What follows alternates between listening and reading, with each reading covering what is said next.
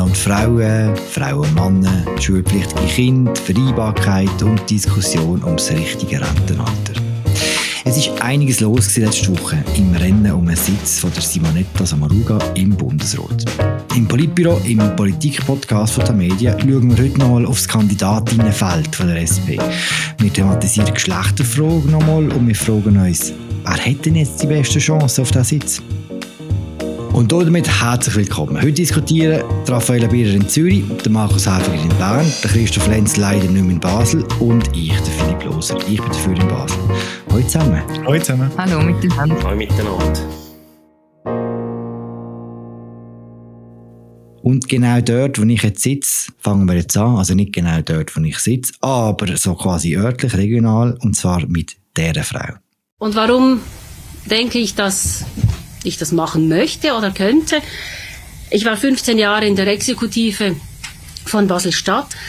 Ich habe gerne große Geschäfte.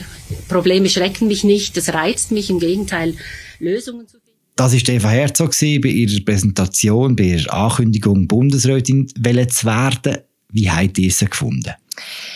Ich habe sie souverän und schlagfertig gefunden, Eva Herzog, aber äh, das erwarte ich ja eigentlich auch von einer Lancierung von einer Bundesratskandidatur. Also ich finde, sie reiht sich gut ein, so auch in die Pressekonferenz von Albert Rösti zum Beispiel oder vom Hans-Uli Vogt.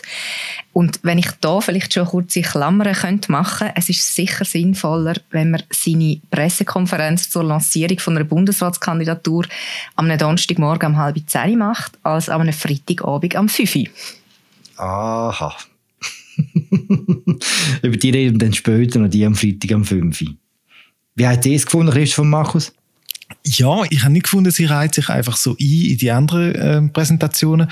Mir ist schon aufgefallen, wie sie so sehr klar ihre Ambition artikuliert vielfach, wenn man bei den anderen zugelost hat, dann ähm, ist irgendwie, äh, haben sie mehr darüber geredet, was für einen Respekt sie vor dieser Aufgabe haben und wie demütig sie dem Amt entgegenschauen und so. Und da wahrscheinlich einfach, weil Ehrgeiz in der Schweizer Politik wirklich ein bisschen etwas ist, wo man gerne verheimlicht oder so. Und insofern habe ich es erfrischend gefunden, dass sie so aus sich selber heraus sagt, ich kann da und ich will da und ich kann da, weil ich es schon genug bewiesen habe, dass ich es kann. Also du meinst, sie reiht sich eher so bei einem Daniel, Daniel Josic ein. Ich kann das, ich will das. Genau, eher an dem Ende von der Skala. Genau. okay. Wir haben bis jetzt neun Kandidatinnen und Kandidaten, die bei der SP und bei der SVP ihre Kandidatur angemeldet haben. Und was mir bei allen aufgefallen ist, früher hat es mit dunkel bei so Kandidaturlancierungen für den Bundesrat ist sehr viel mehr zu reden gewesen, haben die Kandidatinnen und Kandidaten vor dem Dienst am Vaterland geredet, dass sie da am Land etwas zurückgeben? Und ich weiß ich nicht was, als solche Schwurbelsätze, wenn ich das würde qualifizieren. Und von denen, die jetzt antreten sind, haben eigentlich die meisten recht deutlich gemacht, dass sie einfach das Amt machen wollen, weil sie es gerne würden machen, weil sie es cool würden finden, weil sie die Macht suchen.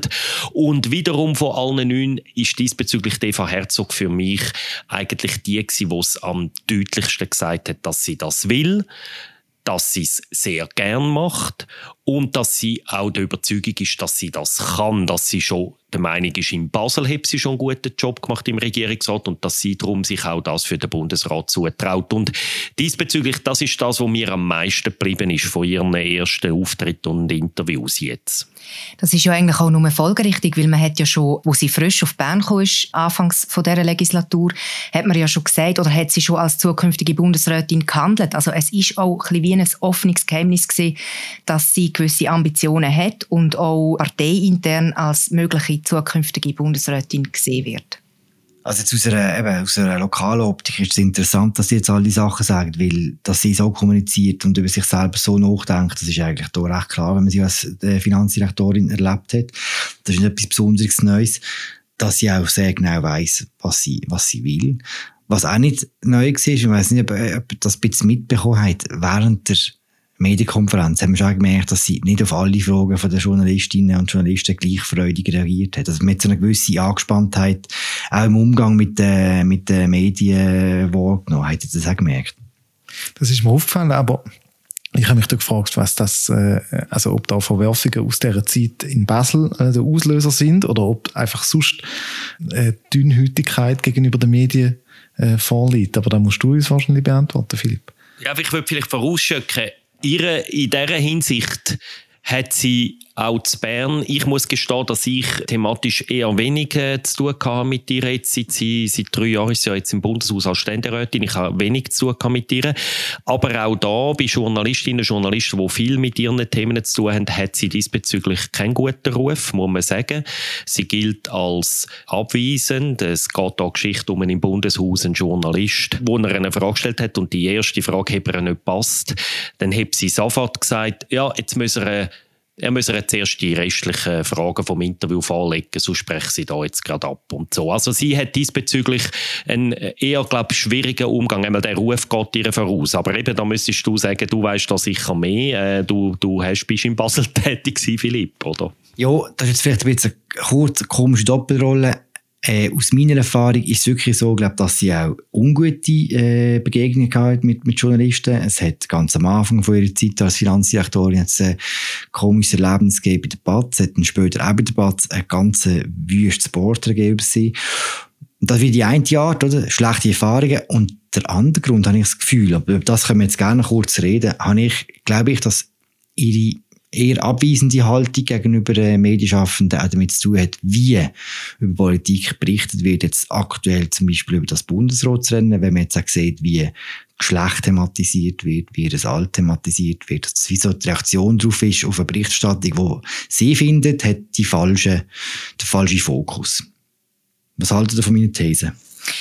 Also vielleicht zuerst schnell, du hast jetzt gesagt, ganzes Wüstsport, oder wie hast du es genannt, hat es gegeben, äh, damals? Ja, weißt du, wie muss ich das, ja, das, das wirklich eine Entgleisung ist es Ja, also es ist offen sexistisch gewesen, muss man sagen. Und ähm, ich kann das nachvollziehen, wenn man dann nachher äh, eine gewisse Zurückhaltung sich antrainiert als Politikerin. Warum sie dann das Vertrauen nie mehr wiedererlangt hat, das weiß ich nicht. Und wichtig wäre es aber sicher, dass wenn man Bundesrätin wird, also nur schon wenn man die Kandidatur bekannt gibt und wenn man nachher das Amt tatsächlich würde überkommen, ähm, dass man dann eine andere Haltung entwickelt, weil die Medien sind äh, nicht immer nur Feinde und es kann für Bundesräte, das sieht man ja auch im aktuellen Gremium, durchaus nützlich sein, wenn man weiß, wie man äh, mit den Medien umgeht. Ja, ich kann da irgendwie schon nachvollziehen, dass da Verletzungen aus alter Zeit nachwirken und so. Aber es stimmt mich nachdenklich, wie man sieht, wie andere Politiker ähm, ihr Verhältnis zu den Medien sich verschlechtert hat, sobald sie im Bundesrat gewesen sind. Wenn man sich das Gleiche vorstellt für Eva Herzog, dann wird es einfach wirklich nicht, wirklich nicht lustig die nächsten Jahre. Ja, und es ist schon so, ich glaube, oder mit ihrem Vorbehalt gegen die Medien, da trifft natürlich Eva Herzog wahrscheinlich auch in der Bevölkerung einen gewissen Nerv. Sie würde da sicher viel Verständnis finden, aber man muss halt schon auch sagen, es ist einfach Teil vom Job von einer Exekutivpolitikerin und im Bundeshaus etwa Faktor 10 mal mehr, als es in Basel war. Also es, und es ist nicht so, dass Medien einfach a priori böse sind mit den Bundesratsmitgliedern, aber es gibt halt auch eine kritische Auseinandersetzung und an das muss sie sich wirklich gewöhnen, wenn sie will Bundesrätin werden, oder? Das ist, an, an dem wird sie nicht vorbeikommen, oder? Das ist klar und das ist vielleicht auch jetzt, sagen wir, ein ein Handicap, äh, wo sie mitbringt, neben vielen sehr starken Punkten für ihre Kandidatur. Alles gute Rotschläge. Trotzdem nochmal äh, meine These. Hat das Gefühl, ist denn gut berichtet worden jetzt über die ersten paar Kandidaturen, jetzt vielleicht sogar über Herzog raus? Ich finde schon, es hat äh, ziemlich schnell in der Debatte so eine Drei gegeben. Also jetzt gerade bei den weiblichen Kandidaturen, bei der SP, ist es sehr stark ähm, um das Privatleben gegangen. Im Unterschied zu den männlichen Kandidaturen, zum Beispiel bei der SVP. Und ich glaube, in dieser Debatte reproduziert sich etwas, wo man sonst auch in der Gesellschaft kann beobachten kann. Also Frauen werden viel häufiger als Männer eingeteilt nach ihren privaten Umständen. Es ist zum Beispiel nie ein Thema gesehen oder selten, dass der Uli Maurer sechs Kinder hat oder dass der Alain Berset sehr betreuungsintensive Kleinkinder hat, also Kleinkinder, die in diesem Alter logischerweise einfach äh, noch viel Betreuung verlangen. da hat sich ja Eva Herzog zu dem Punkt im Interview mit dir, Philipp, auch geäussert. Sie hat ja gesagt, Frauen sind für so wichtige politische Ämter in der öffentlichen Wahrnehmung zuerst zu jung, dann haben sie das kleine Kind und dann sind sie zu alt. Und da kann man tatsächlich auch selbstkritisch sagen, dass zum Beispiel auch wir, ich erinnere mich, im Politbüro thematisiert haben, wie alt Eva Herzog ist, während wir das bei männlichen Kandidaten weniger gemacht haben.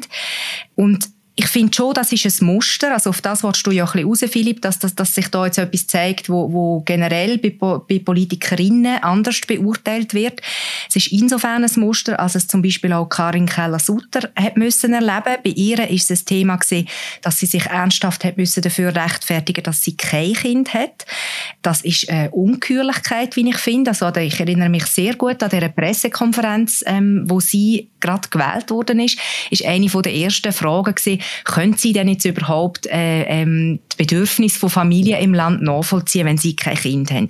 Solche Fragen müssen Männer einfach nie über sich ergehen lassen. Ich gebe der Raffaella recht. Es ist tatsächlich so, dass da bei den Frauen viel stärker thematisiert wird. Und das ist ähm, eine Form von Sexismus. Ich finde, es gibt allerdings schon auch das Element, dass die SP-Parteispitze selber die Diskussion auch beführt hat. Wenn der Cedric Wermuth sagt, es müsse junge Mütter im Bundesrat äh, haben, dann reflektiert das selber, dass auch in dieser Partei und nicht nur seitens der Medien noch die Logik existiert oder irgendwelche äh, äh, problematische Wahrnehmungen oder Vorstellungen, wo sich dann in einer öffentlichen Debatte so auswirken. Insofern ja, ich finde, es ist tatsächlich problematisch, wie man Frauen äh, auf ihr Familienleben und ihre Rolle äh, in ihrem privaten äh, Umfeld irgendwie reduziert in, der, in dem Bundesratsrennen. Aber ich finde, die Schuld ist nicht alleine bei den Medien, sondern schon in, in einem größeren Kontext, in den Mechanismen, auch wie Politik vermarktet und verkauft wird, ähm, zu finden. So. Das stimmt. Und eben das äh, mit dem, was du jetzt beschrieben hast, Christoph, ist es ja tatsächlich so, dass sich eben so eine gesamtgesellschaftliche Sichtweise reproduziert, auch in der Politik, oder? Und ich habe das auch relativ speziell gefunden, um es mal so formulieren, dass der Cedric Wermuth dann gefunden hat, so, jetzt braucht es zwingend junge Mütter in dem Bundesrat. Ich finde, was dort so ein bisschen zu kurz kommt in dieser Debatte, ist, dass man so wie dass sich schönredet die, die Erfordernis von dem Amt. Also es ist ja so, dass der Job extrem zeitintensiv ist und einfach kaum kompatibel mit einem ich sage mal, ausschweifenden Privatleben. Das trifft aber auf jede Person genau gleich zu, also auf junge Mütter wie ältere Frauen, wie Männer jegliche, mit jeglichem Zivilstand und Familienstand. Und es ist einfach eine Frage von der Priorisierung, ob man sich auf das einlassen will. Das hat nichts damit zu tun, ob es jetzt eine Frau oder ein Mann ist ich fühle mich durch die Frage, die du am Anfang gestellt hast, Philipp, auch selber ein bisschen angesprochen, weil ich bin dabei war bei dem Interview mit der Evi Alemann, wo sie ihre Kandidatur bekannt gegeben hat in den Tamedia-Zeitungen. Und sie wäre die erste Mutter mit kleinen Kind im Bundesrat ever. Und wir sind dann auch vor der Frage gestellt, stand ja, sprechen wir das überhaupt an? Und wenn ja, wie sprechen wir es an? Und wir haben uns dafür entschieden, dass wir es ansprechen. Wir haben sie zuerst gefragt, wie sie die Debatte wahrnimmt. Wir haben sie dann gefragt, ja, was ist ihre Erklärung dafür, dass es eine Debatte gibt? Und haben sie dann auch noch in einer Frage, wenn ich mich erinnere, gefragt, ja, wie würde sie sich denn das organisieren? Wir haben dann auch gesagt, hoffentlich hat man damals am Alain Berset die Frage auch gestellt. Ich habe dann zum Teil aus der Leserschaft vereinzelte Kritik bekommen, dass wir das angesprochen haben. Ich glaube aber, tatsächlich, die Debatte ist hier schon ein bisschen gelaufen in den Medien, aber auch in der Politik, auch in den sozialen Medien. Es ist ja dann immer auch verwiesen worden auf mehrere ausländische Regierungschefinnen, namentlich in Finnland oder in Neuseeland, wo, wo eben junge Frauen in dem Amt sind und das wäre jetzt in der Schweiz der erste Fall, wo eben so eine junge Frau auch mit, äh, mit Kindern in der Regierung wäre. Und ich glaube, irgendwo muss man es gleich und dürfen wir es auch thematisieren, aber wir müssen uns wahrscheinlich selbstkritisch tatsächlich eingestehen, dass es da, wo Alain Berset mit ebenso kleinen Kindern in die Regierung kam, ist, dass es da weniger ein Thema war. Und das ist tatsächlich, finde ich, auch vielleicht auch ein Versagen von uns, aber auch von den Politikern, dass das kein Thema war. Aber ich verteidige es eigentlich, dass man auch über das redet, aber sicher nicht als Hauptthema. Wir haben hier zum Beispiel einfach, um das erinnern, wo Galmire im Bundesrat kam, hat man auch gesagt, das ist die erste jetzt Großmutter im Bundesrat, oder, wo, wo Enkel hat, oder man hat auch, wo, wo irgendwie damals der Zemp im Bundesrat kam, ist der erste Katholik in dem Sinn. Also ich meine, das ist einfach auch so immer wieder ein Thema, wenn eine neue soziale Schicht in dieser Landesregierung letztlich irgendwie vertreten ist, finde ich, darf das schon auch thematisiert werden, weil es auch letztlich ähm, auch ein Abbild ist von gesellschaftlichen Realitäten.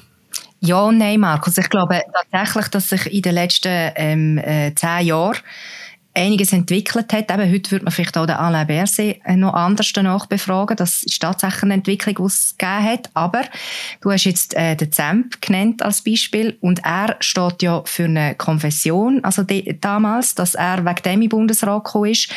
Ähm, und da ist es schon etwas anderes bei den Frauen, dass sie nicht für ähm, äh, größere gesellschaftliche Strömung oder so stehen, sondern für das Privatleben. Sie werden anhand von ihrer privaten Situation bewertet und einteilt. Also eben auch das Beispiel, das du von der Galmire gebracht hast, äh, eine Großmutter, auch da wieder. Ähm, also man hat bei den, bei den männlichen Kandidaten und Bundesräten meines Wissens nie thematisiert, wer jetzt da Großvater ist immer dann, wenn es darum geht, einen Bundesratssitz neu zu besetzen, hat man irgendwie das Gefühl, eigentlich kommen nur Übermenschen in Frage. Leute, die irgendwie 24 Stunden pro Tag äh, können arbeiten und ähm, kein Privatleben haben nebendran, die sich ganz 365 Tage pro Jahr dem Amt können widmen und sonst keine anderen Gedanken haben außerhalb von dem. Wenn wir aber schauen, was für Leute wir im Bundesrat haben, was für Leute wir schon im Bundesrat hatten, früher, dann finden wir heraus, es gibt Leute, die haben irgendwie ein zeitintensives Hobby wie Privatflügerei. Es gibt, es hat in dem Bundesrat Leute gegeben, die haben problemlos ein ausgewachsenes Alkoholproblem können ernähren neben ihrem Bundesratsamt. Es gibt es gibt wirklich alles Mögliche in dem Bundesrat und die packen es alle irgendwie. Aber wir machen immer dann, wenn es darum geht, einen neuen Bundesrat zu wählen, machen wir das Amt so groß, dass eigentlich eben jemand, der eine Familie hat und ein Familienleben, wo da nebendran schon gar nicht mehr in Frage kommt. Und da ist, glaube ich, auch irgendwie ein, ein mediales Problem oder ein Problem von unserer politischen Öffentlichkeit. Weil eigentlich wissen wir es alle, wenn ähm, eine junge Mutter kann Regierungsrätin sein und 2'000, 3'000 Leute unter sich hat, dann kann sie auch eine Bundesrätin sein äh, mit einem ähnlich großen Departement. Ich, ich wollte jetzt gleich noch etwas sagen, oder? Auch an Raffaela. Ich meine, wir reden jetzt da metamässig darüber, ob man diese Frage darf thematisieren stellen aber die Betroffene selber soll man nicht einmal die Frage stellen, oder? Das finde ich ehrlich gesagt finde ich es dann noch problematischer, wenn man nur über den Fakt redet, wie wir jetzt das da im Politbüro machen, aber in einem 1 zu 1 Interview als zwei von irgendwie 20 Fragen, dort soll man die Frage nachher nicht ansprechen. Ist das deine Meinung? Nach dem Debatte in den Medien, in den sozialen Medien und unter Politikerinnen in der Partei selber vorher schon gelaufen ist? Das wäre meine Rückfrage jetzt noch. Nein, überhaupt nicht. Also im Gegenteil, wir haben das ja im Vorfeld alles besprochen und das ist überhaupt nicht meine Meinung. Aber wir haben ja mit diesen Fragen etwas abgebildet, wie du jetzt auch gesagt hast, wo ja schon am Laufen ist, oder? Und, und ich habe versucht, ein bisschen herzuleiten, warum ist es überhaupt am Laufen? Also zum Beispiel beim Daniel Josic läuft ja die Debatte ganz anders. Da stellt man ja die Frage ähm, nach der Eignung, wenn man sieht, was er sonst für ein Privatleben hat und so, überhaupt nicht. Das ist gar kein Thema dass man überhaupt die Metadiskussion führt, ist, glaube ich, der grosse Unterschied, dass man nicht einfach die Fragen so stellt, ohne sich etwas zu überlegen dabei. Ich glaube, da sind wir schon an einem gewissen anderen Punkt, auch auf der einen Seite. Auf der anderen Seite, und da hat Raphael eine super Überleitung geboten, ist die Diskussion beim Daniel Josic schon ein bisschen andere. Vor zwei Wochen haben wir eine intensive Debatte darüber gehabt, dass es richtig ist, von der Parteileitung von der SP ein reines weibliches Ticket aufzustellen. Wenn der jetzt den Auftritt von Daniel Josic gesehen hat, ist die richtige Entscheidung von der Parteispitze? Also ich persönlich finde es weiterhin falsch, dass die Parteileitung das so diktiert hat, ähm, so klare Vorgaben macht für ein Ticket. Falsch institutionell, weil das der, der Parteileitung oder der Fraktionsspitze nicht zusteht, dass er so apodiktisch ähm, zu diktieren, wie sie es gemacht haben. Und auch aus einer Wahlkampflogik falsch, weil man jetzt seit zwei Wochen die Diskussion hat äh, rund um irgendeine Quote, statt dass man darüber diskutiert, wie viele fähige Kandidaturen es in der SP gibt. So. Und man hat die Diskussion jetzt, wo der SP wirklich nichts bringt, drei Monate bevor die wahrscheinlich wichtigsten Vorwahlen vor den nationalen Wahlen 23 stattfindet, im Februar im Kanton Zürich. Und die zentrale Figur ist ein Zürcher Ständerat äh, aus der SP. Insofern, es ist wirklich, ich habe das Gefühl, es ist kein guter Entscheid gewesen von der SP-Spitze, das so zu diktieren. Der elegante Weg wäre gewesen, dass man es der Fraktion anheimstellt, dass vielleicht irgendjemand sagt, man würde da beantragen. Es hätte wahrscheinlich eine Diskussion gegeben, ob man da Frauenticket braucht, aber es wäre ganz anders verlaufen, wie so mit dem Diktat von oben her.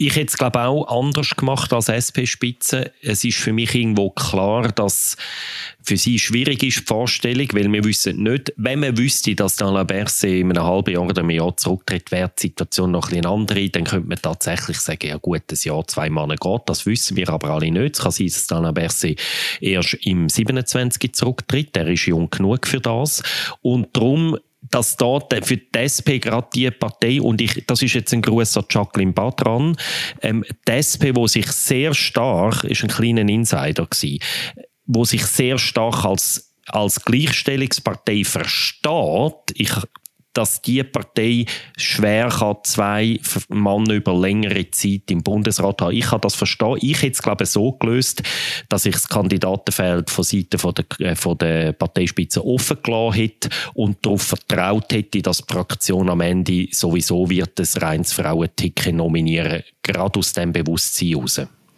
Ja, Meinungen sind ja gemacht. Ich habe meine an dieser Stelle ja auch schon erzählt äh, zu dem Entscheid von der Partei- und Fraktionsspitze. Ähm, ich glaube wie der Markus, dass es äh, das Argument von der Gleichstellung, also die eigenen politischen Ideal, wo man hat, die erlauben es nicht, dass man zwei ähm, Sitze mit Männern besetzt hat, sondern es muss eine weibliche und eine männliche Vertretung von der Partei im Bundesrat sein, jetzt aus der Logik von der eigenen Ideal, wo man hat.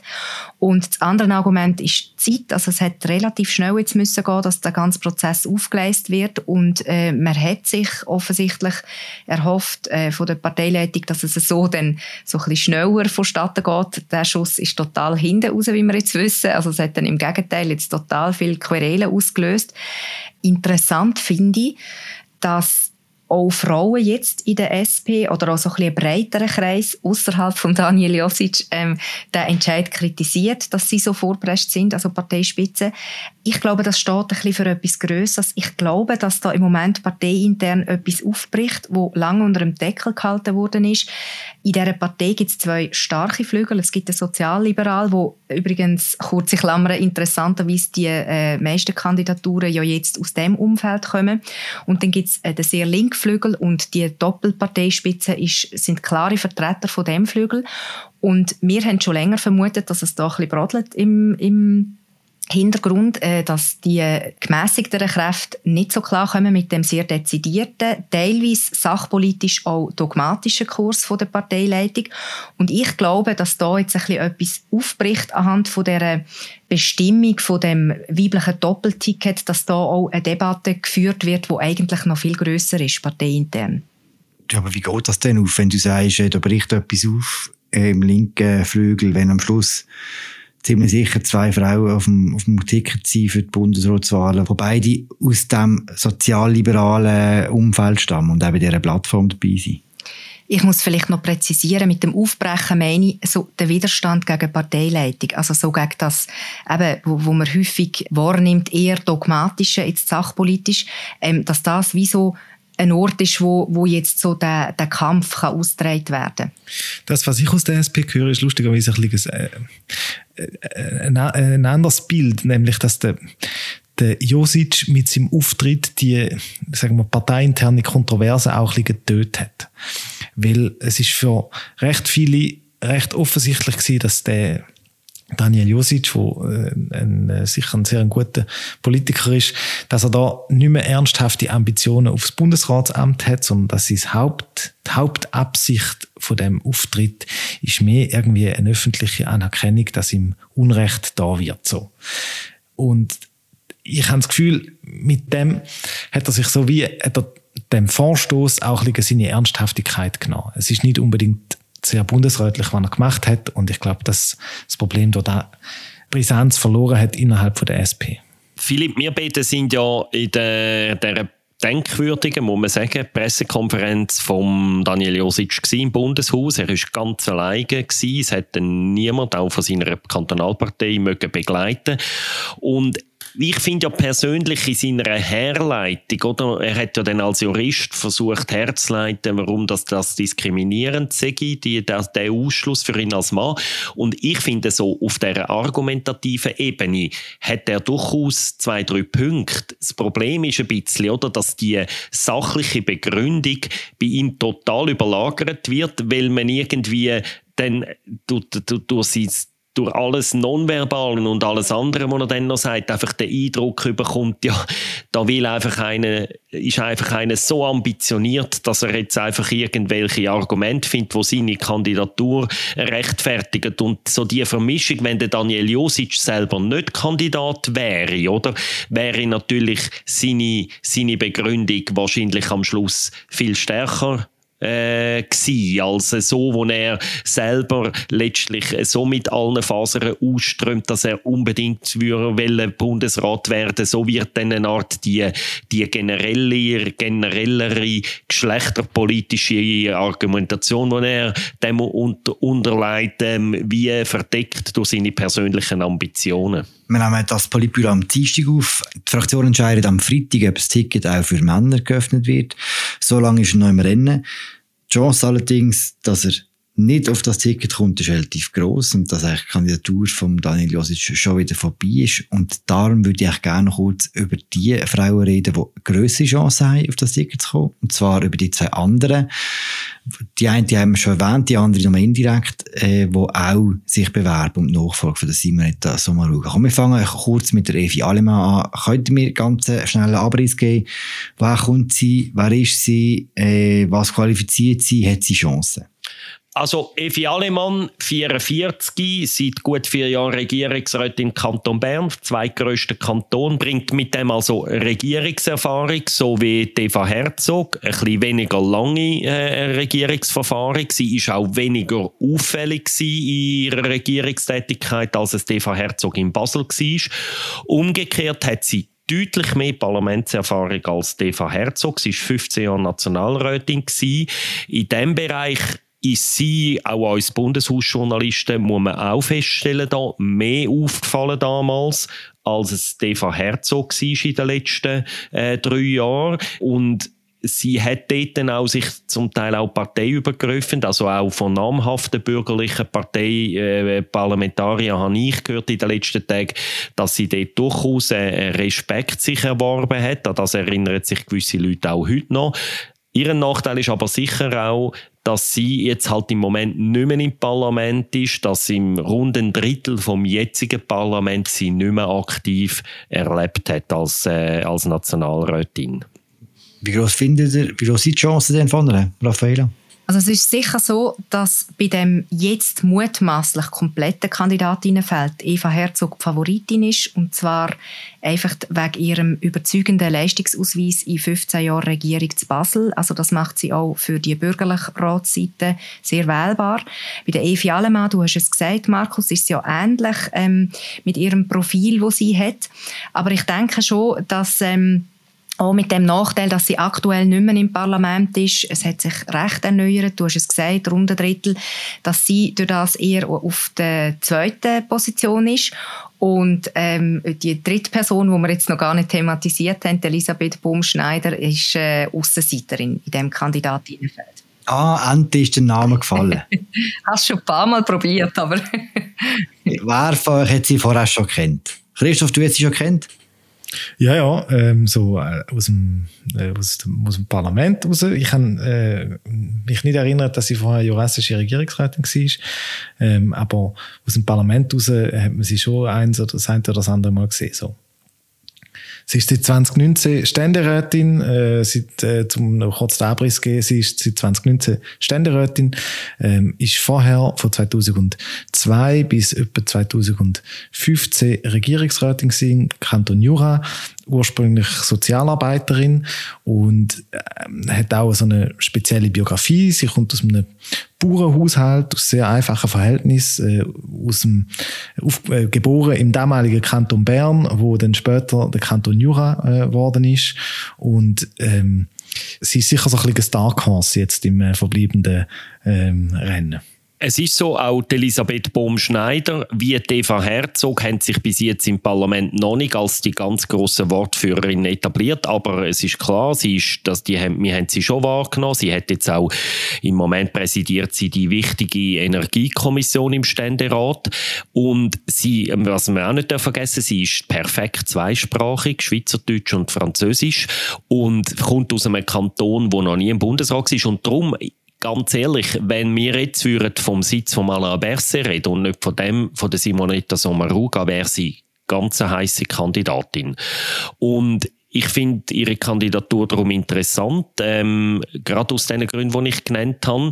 Und es ist durchaus möglich, je nachdem, wenn der Alain Berset zurücktritt, ähm, ist sie möglicherweise für den nochmal nochmal ein, ein Name. Im Moment glaube ich auch, dass einfach allein wegen ihrer Herkunft ähm, ist sie jetzt wahrscheinlich äh, aus heutiger Sicht chancenlos, aus meiner Sicht. Sehr gutes Stichwort, ihre Herkunft, Markus. Hast du nicht letztes Mal gesagt, dass es noch nie, noch nie in der Geschichte vom Bundesstaat eine latinische Mehrheit im Bundesrat geht? Jawohl, das habe ich das letzte Mal gesagt und ich muss jetzt da zu Kreuze kriechen. Niemand geringeres als der Cedric Wermuth hat nämlich auf Twitter darauf hingewiesen, dass es schon einmal eine latinische Mehrheit gegeben hat. Und da hat er recht. Also es ist mir da ein Fehler unterlaufen. Äh, von, 2000, von 1917 bis 1920 haben wir eine latinische Mehrheit gehabt. Das erste und einzige Mal in der Geschichte vom Bundesstaat sind hier zwei Romans, ein Tessiner und ein Retro-Roman, Bundesrat Galunder, sind gleichzeitig im Bundesrat gewesen. Der hat sich Deutsch können, nicht? Der Retro-Roman. Der hat sehr gut Deutsch können. Allerdings muss man sagen, damals, dass es zu dieser Mehrheit kam, ist, aus einer, einer der grössten Krisen vom Bundesstaat aus entstanden. Das können wir jetzt noch nicht auflösen. Zu dem plane ich noch einen eigenen Artikel. Und darum, ähm, aber es ist klar, ich gebe es zu, der Cedric Wermuth hat recht gehabt. Mit dem sich das Bekenntnis hier abgeleitet. Gleich, wenn man, wenn man über die Herkunft redet, es, äh, die, die Elisabeth Baum-Schneider wird ja jetzt immer als quasi die, wo dargestellt als die, wo würde die Mehrheit zugunsten von der Latiner kippen im, ähm, im Bundesrat. Man könnte es auch anders interpretieren, dass der Kanton Jura ähm, zu der Nordwestschweiz gehört, wo schon seit längerem auf einen neuen Bundesrat wartet. Und ähm, äh, ich sehe, also ich habe das Gefühl, die Herkunft, da ist jetzt so im, im Geplauder über den frei werdenden Sitz ist da ein Thema. Es könnte aber durchaus ähm, ganze Fraktionen geben, wo sich aus Solidarität zum Beispiel äh, mit den Randregionen dann gleich noch für ähm, die Elisabeth Baumschneider aussprechen. Bei der, bei der Mitte-Fraktion hat man da sehr äh, vielversprechende äh, Signale gesehen. Ja, und die Jurassier untereinander im Parlament haben ja jetzt auch gesagt, sie wollen einfach aus äh, Prinzip jetzt immer antreten. Ähm, ich möchte noch kurz ergänzen, Elisabeth Baum-Schneider ist nicht so ein unbeschriebenes Blatt ähm, von ihrer Tätigkeit als äh, Staatsrätin. Sie ist Staatsrätin für Bildung. Gewesen. Ich habe viel über Bildungspolitik geschrieben, habe darum einigermaßen häufig mit ihr zu tun gehabt. Sie ist auch Vizepräsidentin äh, von der EDK, gewesen, also ähm, von der Eidgenössischen Erziehungsdirektorenkonferenz. Und in dieser Funktion hat sie sehr engagiert politisiert. Also sie ist nicht irgendwie in einem total unbedeutenden Departement versteckt, versteckt und hat irgendwie nichts gemacht in dieser Zeit, sondern sie ist durchaus dort auch national in Erscheinung getreten, eben mit dieser Funktion in der EDK. Ich halte es, ich halte es darum für relativ wahrscheinlich, dass Elisabeth Baumschneider aufs Ticket kommt. Unter anderem auch, weil sie von diesen vier derzeit bekannten Kandidaten die einzige ist, wo nicht in dem Reformflügel äh, von der SP sich befindet, äh, wo ja äh, klar, also das, das ist ein, ein, ein, wichtiger Flügel, aber es ist eher eine Minderheit in der Fraktion. Ich ähm, würde mir darum vorstellen, dass sie oder ich, würd, ich rechne damit, dass sie auf jeden Fall auf dem Ticket ist. Und dann halte ich es, ja, ich, ich sehe auch die Favoritinnenrolle bei der Eva Herzog, aber ich halte es nicht für ausgeschlossen, dass in den verbleibenden zwei, drei Wochen noch so ein Momentum aufkommt zugunsten von der äh, Frau Baumschneider. Das heißt, am Schluss würden zwei Randregionen gegeneinander antreten. Ja, eigentlich, eigentlich wäre Elisabeth Baumschneider eine hervorragende Vertreterin für die Grossregion Basel auch, Philipp, oder? Ja, ist gut, Markus. Das sagt der Markus Häfliger, der Doris Leuthard immer aus Meeresschwand am, äh, am, am Rand vom Kanton Zug und vom Kanton Zürich immer zur Nordwestschweiz zählt hat. Ich glaube, wir fransen langsam ein bisschen aus. Die Woche wird eben am Freitag noch bestimmt, wer alles aufs Ticket darf. Nicht mit Namen, sondern nach Geschlecht und wie gross das Ticket wird. Gleichzeitig wird der Freitag auch äh, bei der SVP werden dort Nägel mit Köpfen gemacht. Der Fraktionsvorstand empfiehlt der Fraktion ein Zweiticket. Wer dort draufkommt, wissen wir dann auch Ende Woche. Und wir reden dann wieder drüber, hoffe ich. Das war es. Ja, also ich würde beantragen, dass wir schon nächste Woche das nächste Politbüro aufnehmen Es gibt also, äh, das ist absolut zwingend. Unbedingt. Keine Pause von Bundesratswahlen. Raffaella Bierer in Zürich, Markus Häfiger in Bern, Christoph Lenz nicht in Basel, sondern in Genf. Danke fürs Mitmachen. Wir hören uns, wie gesagt, bald wieder. Ciao zusammen. Tschüss miteinander. Ciao zusammen. Tschüss.